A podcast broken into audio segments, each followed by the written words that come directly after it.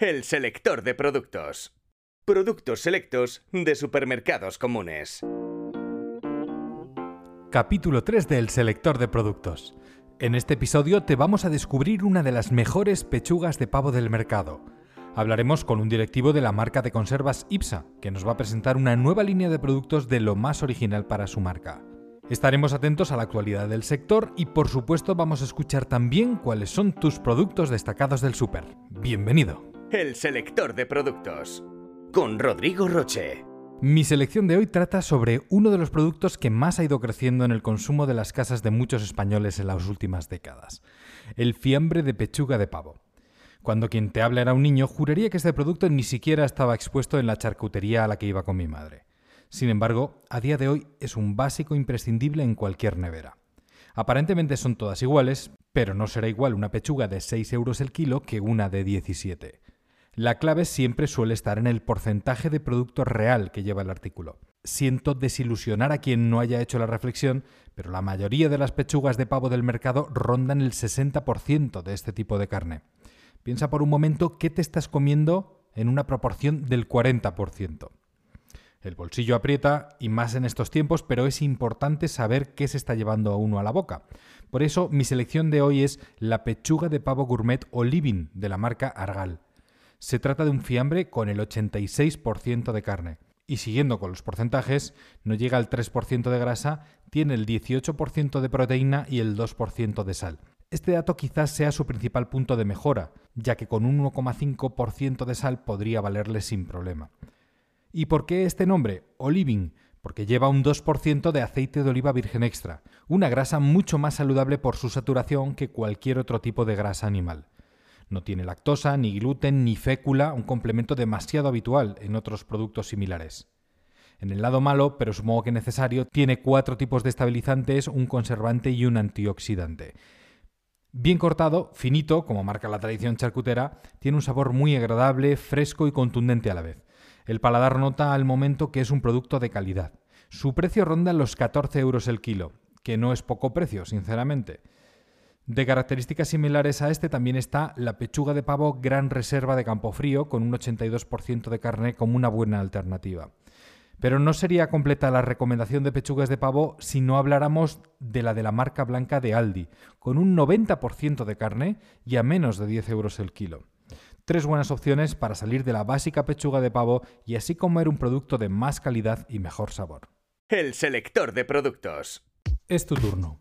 A continuación, los mensajes de voz que nos han llegado estos días con los productos que amáis en los supermercados más comunes. Por la vida que llevamos, la verdad es que muchas veces buscamos algo ágil, sano y cómodo para comer. Eh, a mí me encantan las judías verdes de gutarra porque me parece una manera muy saludable de dar de comer a los peques, muy ágil y que me ahorra todo el proceso. Eh, aparte de sanas, es que están buenísimas. Y el producto que te vendría a recomendar sería la Benacao, que estar en cualquier supermercado y es un 36% de avena y lo demás eh, colacao. Y a mí me gusta mucho porque me gusta la avena, pero sola se me hace un poco pesada y con el avenacao pues así puedo comer colacao y avena a la vez que está muy rico. Hola, selector de productos. A mí me encanta el aceite esencial de Nuxe. Mi madre leyó una vez en una revista que era el que utilizaba Naomi Campbell para el cuerpo y es increíble. Es un aceite seco para echar en el cuerpo que te hidrata un montón, pero no te deja sensación de, grasa ni de, ni de suciedad ni te deja incómoda. Y desde que lo descubrimos es completamente natural y desde que lo descubrimos estamos un poco obsesionadas con él en mi casa. Lo que voy a recomendar es la Pernigoti que es una crema de cacao que es 13% avellanas y está muy rica. La recomiendo mucho y está deliciosa. Ahora te toca a ti. Cuéntanos cuál es tu descubrimiento en el súper. Mándanos una nota de audio entrando en www.elselectordeproductos.com barra oyentes. Dinos tu nombre y desde dónde nos escuchas y tu producto recomendado en unos 30 segundos. Recuerda que este podcast lo hacemos entre todos. Síguenos en redes sociales. Búscanos como el selector de productos. Y hoy tenemos la suerte de tener aquí en el selector de productos a Daniel Fernández. Es el director comercial de la empresa IPSA. Casi lo mejor es que nos explique el propio Daniel qué es IPSA para aquellos que no lo conozcan, que supongo que serán pocos.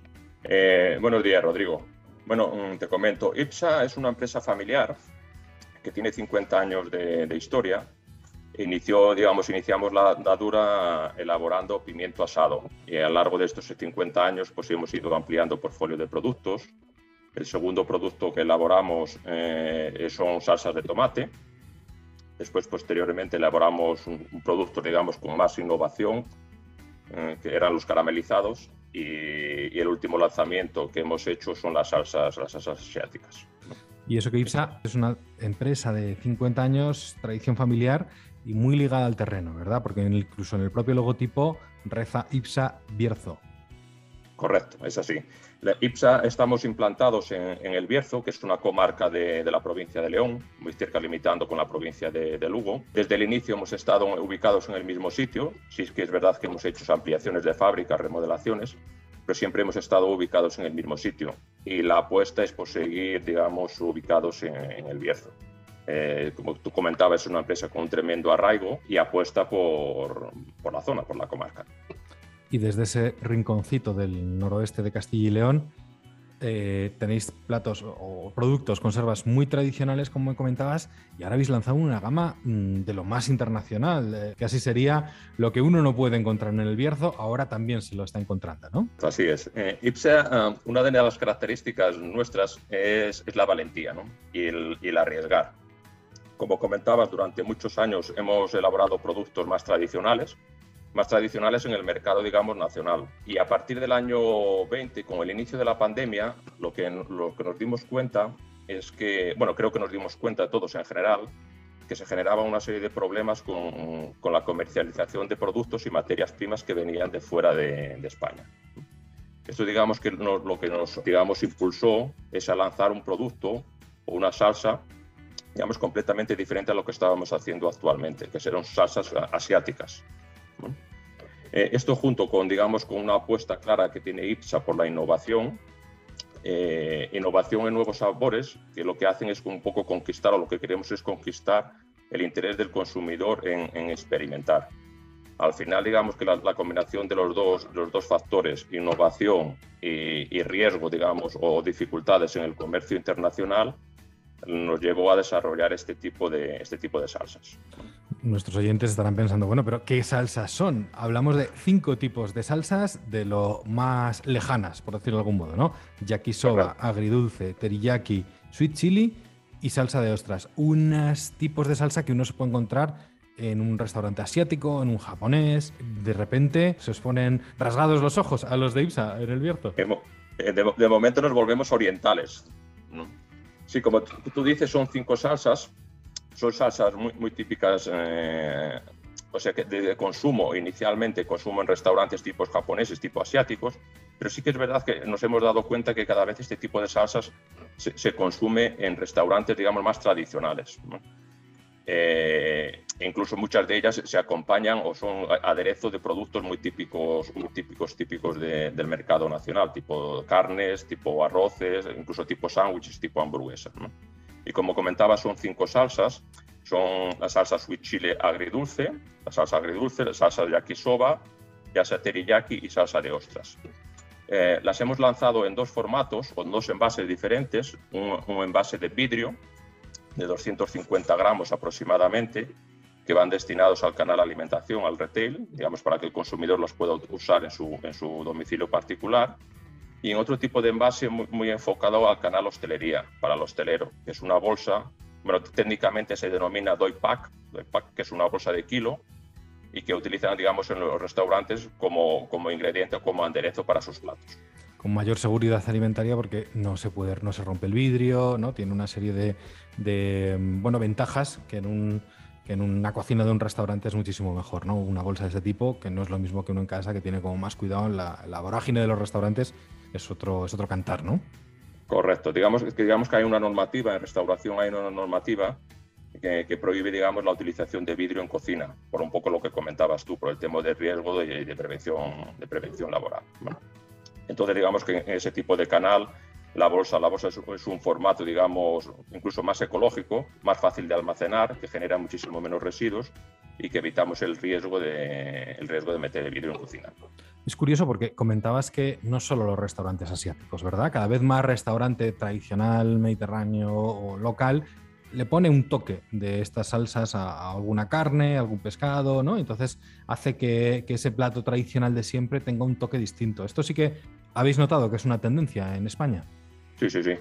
Claramente, nos hemos dado cuenta eh, que antes sí que es verdad que este tipo de salsas tenía un nicho, nicho, nicho muy concreto, que era el, restaurante o incluso el restaurante asiático, pero que cada vez más, digamos, esta, esta tendencia mm, de consumir o de experimentar nuevos sabores, vemos que es una tendencia en el mercado, en que incluso, ya, como comentabas tú, restaurantes muy tradicionales, muy tradicionales de toda la vida, lo que hacen es utilizar este tipo de, salsas para darles un toque diferente a platos de, bueno, pues platos de, de, uso, de uso habitual. Te pongo un ejemplo muy, muy concreto, por ejemplo, la salsa teriyaki eh, es una salsa que se utiliza muchísimo, muchísimo para marinar, carnes y pescados.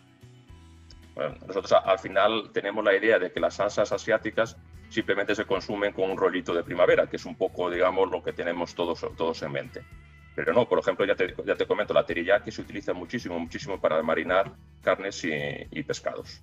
Y lo bueno es que ya no hace falta esperar a que venga un contenedor desde el punto más remoto de Asia para que nos traigan estas salsas importadas. Esa es una de las grandezas quizás que nos, eh, la parte buena, que algo hay, que nos ha traído la pandemia. ¿no? Nos hemos dado cuenta que incluso hasta en el Bierzo, eh, en mitad de, la, meseta eh, castellana, ahí arriba, como si fuera una aldea gala casi, somos capaces de producir salsas al más puro estilo asiático, con las mejores calidades, con la mejor seguridad alimentaria, con seguro unos estándares de calidad, si me apuras, mejor, sobre todo medioambientalmente mejores, eso estoy seguro, y, sin necesidad de importar nada, ¿no? Todo traído desde aquí. Esto es una ventaja eh, competitiva y nos da una seguridad y una tranquilidad de, stock, ¿no? De que siempre vaya a haber este tipo de salsas muchísimo mayor, ¿no? Que el, que el importar.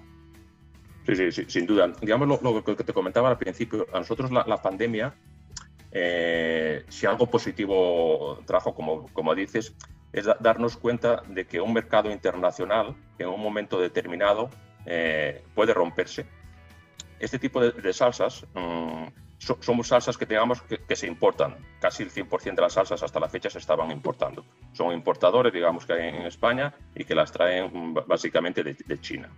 Entonces, durante la pandemia hubo muchas roturas de, de stock de hecho, de hecho, nosotros cuando presentamos, cuando presentamos este producto, porque digamos la primera toma de contacto que tuvimos con el público en general fue en el Salón Gourmet del año pasado, la gente, digamos, pues quedaba muy impactada y la primera pregunta que nos hacían si realmente el producto se fabricaba aquí en España que es un poco, un poco digamos, que, como quedaban sorprendidos de que incluso una empresa, porque bueno, a nosotros sí que es verdad que los clientes nos conocen como, como fabricantes de pimientos o de tomate o de caramelizados, pero nunca nos identificaban como un fabricante de salsa asiática y nos preguntaban realmente si el producto se fabricaba, lo fabricábamos nosotros en el Bierzo, en nuestra fábrica. Y evidentemente lo fabricamos en, en el Bierzo. Entonces, esto al consumidor final, incluso al cliente final, al supermercado o al, hostelero, le da una seguridad, porque sabe que va a tener, va a tener nunca un problema, digamos, de, stock. Lo que comentabas, o sea, nosotros tenemos todas las certificaciones de calidad, tenemos certificación IFS, certificación BRC, y cubrimos, digamos, los estándares máximos, máximos de, calidad. Y además lo traemos desde más cerca, que eso hace que contamine menos el producto, ¿no? La huella de carbono es siempre menor. Correcto. digamos que nosotros no necesitamos un contenedor para servir, un barco para servir el, producto. Eh, el, Bierzo está a 500 a 400 kilómetros, para que nos hagamos una idea, 400 kilómetros del centro de España, de, Madrid. Y mm, una, curiosidad eh, a nivel marketingiano. ¿Os habéis planteado o os planteasteis en su día antes de lanzar la marca si debería ser IPSA o debería ser una marca nueva dentro de IPSA? ¿O tenéis claro que siempre queréis lanzar bajo el mismo nombre? Digo, al ser una línea tan diferencial, tan distinta a lo que estáis lanzando, o sea, a, los otros productos habituales? Digamos que esa discusión se generó internamente, ¿no? Me lo suponía. Yo, como creo que es, que es bueno, ¿no? Que siempre haya discusión interna. Y al final la, apuesta, digamos, fue por IPSA. Por IPSA porque es una marca, somos una marca conocida en el mercado y creemos que eso nos, ayuda o, es como un referente para el, para el cliente final. ¿no? Siempre nos va a ayudar a abrir un poco las puertas. Vuestros productos que no se quedan aquí. Este es un nuevo lanzamiento que lleva escaso tiempo, pero como decía, sois muy conocidos por los pimientos asados, aquello que primero empezasteis a hacer, las salsas de tomate. También tenéis incluso una, una gama de productos ecológicos, ¿verdad? Correcto. Nosotros, como te comentaba al principio, el primer producto que empezamos a fabricar es el pimiento asado. Y, como, como diferenciación, te diré que iniciamos digamos, el proceso de elaboración del pimiento asado hace 50 años y lo mantenemos en la actualidad. Eh, quiero decirte con esto que nosotros la materia prima que utilizamos en el caso del pimiento, bueno, yo diría en el caso de todos los productos, en excepto en el caso de las salsas asiáticas, que es más complicado, es materia prima nacional.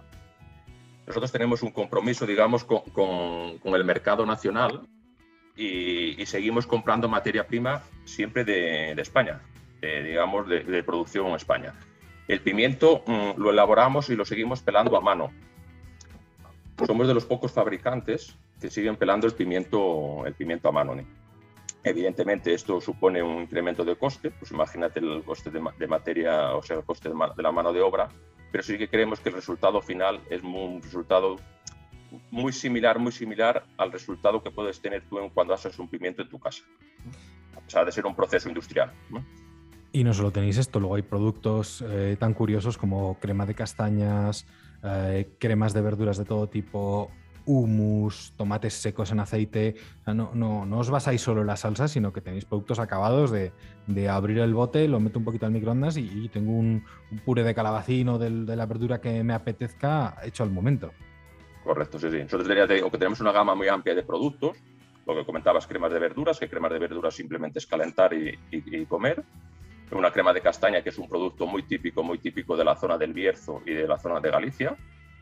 Humus, humus de garbanzo, humus en, digamos en ambiente, lo, que, es muy difícil tener humus en ambiente, normalmente es humus en refrigerado, nuestro humus es humus en ambiente. Sí, pocos hay en el mercado que no estén en la zona del frigorífico, ¿no? Esto lo bueno es que se puede conservar en, a temperatura ambiente, en seco. Ambiente, correcto, eso es, eso es. Y lo que te comentaba, o sea, es muy importante, pues, los clientes que nos conocen saben perfectamente que nosotros utilizamos siempre materia prima de nacional y materia prima fresca, que es un, digamos, un elemento muy, muy diferenciador de, de nuestros productos. Perfecto, pues Daniel Fernández, director comercial de IPSA, muchísimas gracias por haber atendido al selector de productos. Muchas gracias a ti, Rodrigo, encantado. Noticias breves del sector. Repasamos rápidamente la actualidad de productores y distribuidores de nuestro país con la ayuda de María José Ariza. La empresa italiana Barilla, líder en pastas, quiere crecer la categoría de salsas en España. Para ello acaba de introducir novedades en su línea de pestos, genovés, rojo, siciliano, con tomates secos y con calabacín. El Gobierno de España destinará casi 5 millones de euros para promocionar y consolidar la notoriedad y reputación de los alimentos de nuestro país en los mercados internacionales. Los países en los que se concentrará la inversión en medios serán Estados Unidos, México, Canadá, China y Japón. Dentro de Europa, se incidirá de forma especial en Reino Unido y Suiza, manteniendo la inversión en medios de los países de la Unión Europea. España producirá menos de la mitad del cereal que consume, aunque asegura que no habrá problemas de abastecimiento. Francia, nuestro principal suministrador de trigo y cebada, ha corregido una cosecha que presentaba problemas por la sequía. Tampoco hay problemas en lo que se refiere a los otros dos grandes suministradores de nuestro país, Rumanía y Bulgaria.